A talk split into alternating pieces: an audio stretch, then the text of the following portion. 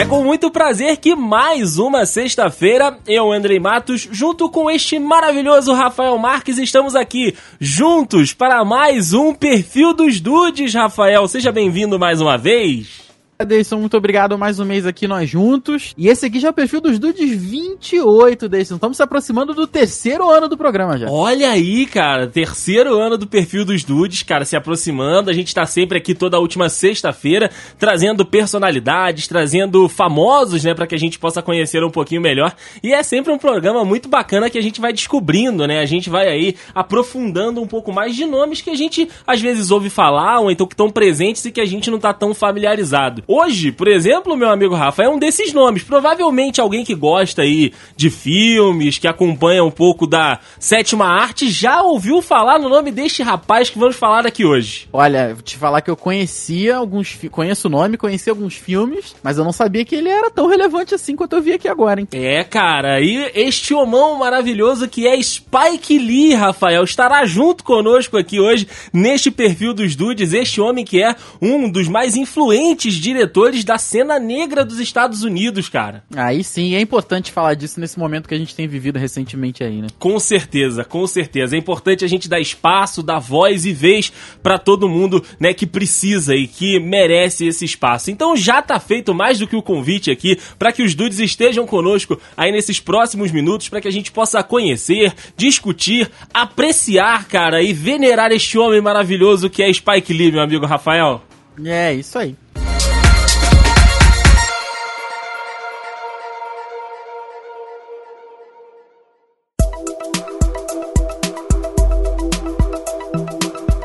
Bom, cara, e ele é nascido em Atlanta, né, lá nos Estados Unidos. O Spike Lee é um renomado diretor, produtor e ator também, cara. Ele participa de vários dos filmes que ele mesmo dirige, né, além de ser roteirista. Porém, meu amigo Rafa, não nasceu com este nome. Olha, isso, isso eu devo dizer que foi uma pequena decepção.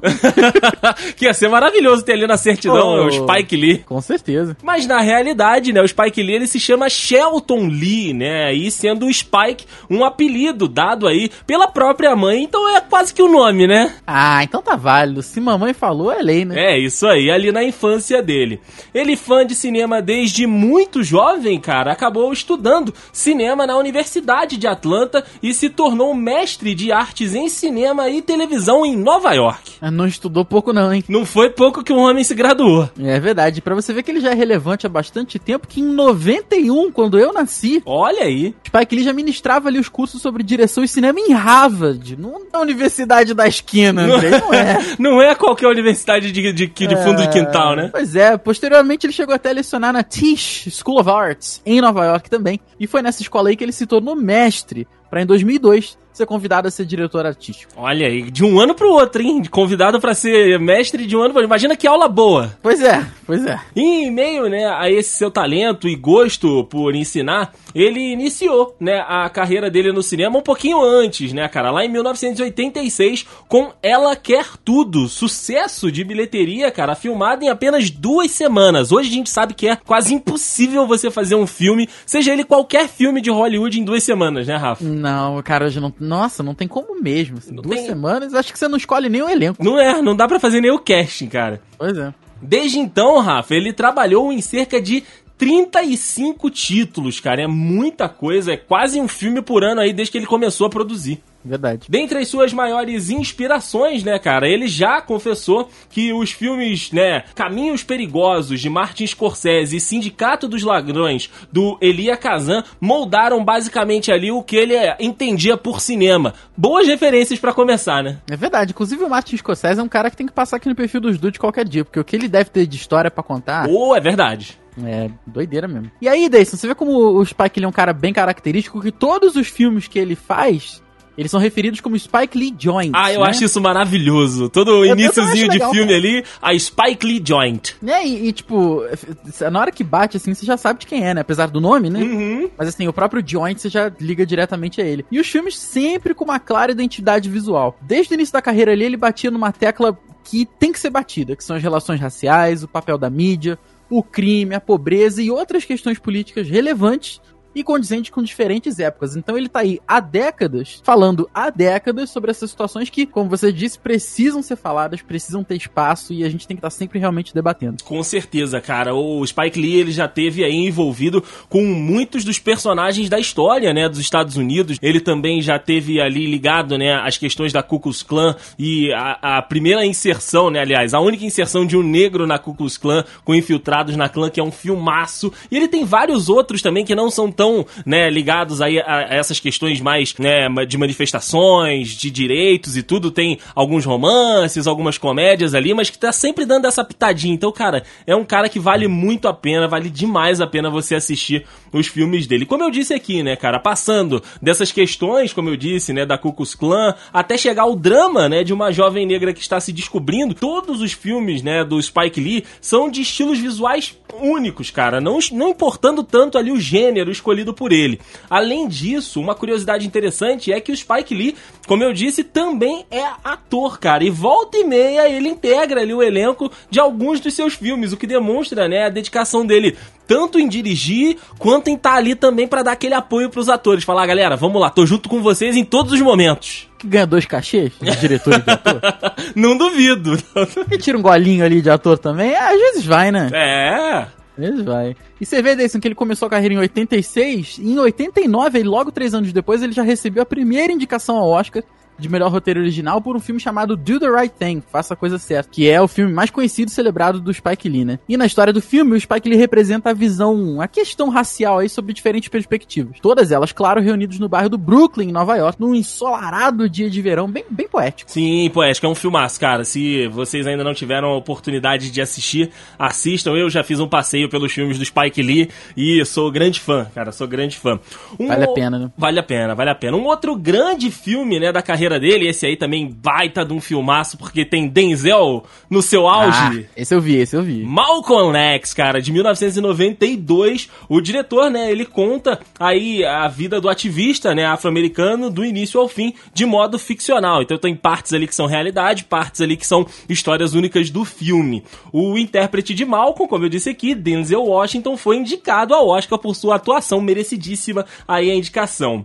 Já em 94, o Spike Lee lançou uma semi-autobiografia chamada Crooklyn, meu amigo. Já que você falou que ele fala, falava ali mais ou menos no Brooklyn, ele lançou o Crooklyn. Tá errado, né? Não tá errado. Em que recriou, né, a sua infância com base nos seus próprios humores, né? Transitando entre memórias de família e a sua vizinhança ali no bairro do Brooklyn. É isso aí, Deison. E após vai vários lançamentos autorais ao longo de muitos anos aí, três, quatro décadas de, de carreira, alguns exemplos aí, She Hates Me e Inside Man, esse Inside Man eu já ouvi falar. Eu lembro de ouvi falar que era um bom filme. É bom, é bom, é bom. É. Em 2013, o Lee se arriscou a fazer um remake aí de Old Boy, né? Ele afirma que o filme era uma reinterpretação aí da obra sul-coreana lançado em 2003. Você vê que, que ideia, né? Que visão. Isso é uma parada meio, meio de gênio, assim. Sim. Você pegar uma, uma ideia bem diferente e tentar fazer, botar a tua, fazer um remake, né? Botar através dos seus olhos, assim, né? E, mas mesmo assim, né? De qualquer forma, a relação entre ambos os filmes fez com que a crítica fizesse ali boas comparações. E isso rendeu análise mistas que elogiavam o visual e o elenco,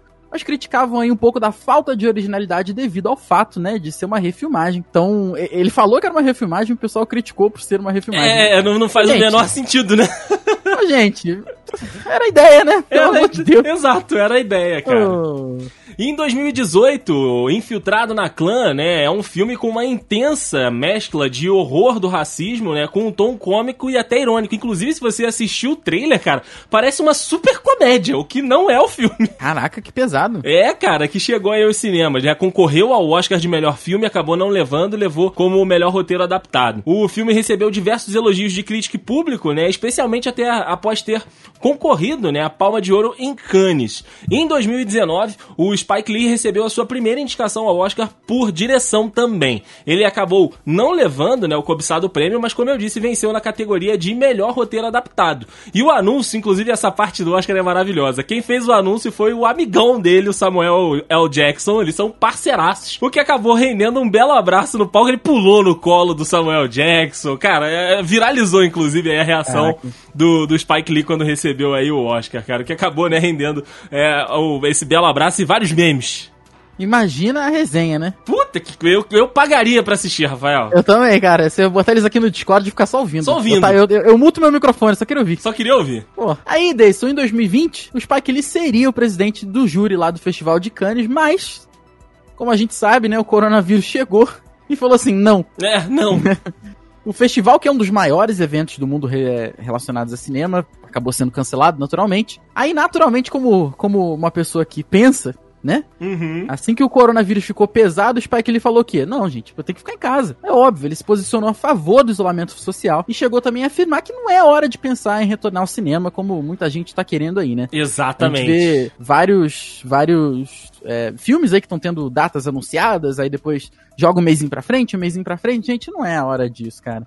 Isso, assim, você consegue se imaginar indo no cinema em dezembro? Não, ano? não tem a menor condição, cara. A sala fechada com 200 pessoas? Porra, tá não... maluco, tá? Não tem como. Não gente, tem não como, tem. não tem como, cara. E o Spike Lee, certamente, como eu disse, é um dos nomes mais originais de Hollywood, cara, cujo as visões artísticas e de mundo acabam, né, ali se fundindo para se complementar de uma forma genuína e trazendo filmes pra gente que fazem a gente pensar, fazem a gente refletir, são extremamente necessários. Inclusive, né, fica aqui a dica, ele lançou na Netflix, era um filme que não seria lançado no streaming, ele seria lançado no cinema, que é o Destacamento Blood, que eh, já estreou, já tá disponível na Netflix e ele mudou a plataforma, mudou o jeito para a mensagem chegar do mesmo jeito e é mais uma vez um filmaço. Então se você ainda não assistiu, fica aqui a dica do Dedei, vale muito a pena ver aí Destacamento Blood ou então em inglês, né, da Five Bloods, que vale muito a pena. É mais uma joint, mais um joint maravilhosa. Mais um jointzinho, né? Porra, do,